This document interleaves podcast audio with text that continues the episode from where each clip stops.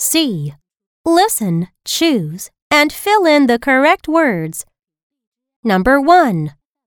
Mom will broil the fish in a foil tray.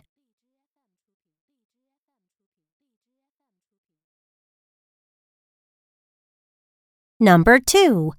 This spoiled kid makes his dad mad.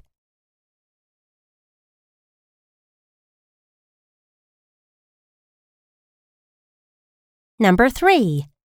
Dad felt pain in his knee joint, so he went to a doctor.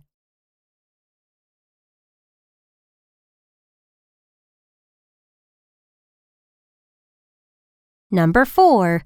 The man points to the toilet with coiled pipe.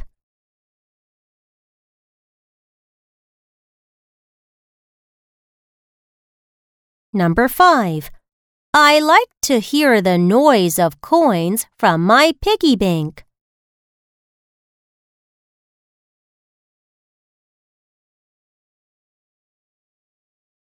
Number 6. Come and join us to plant seeds in the soil.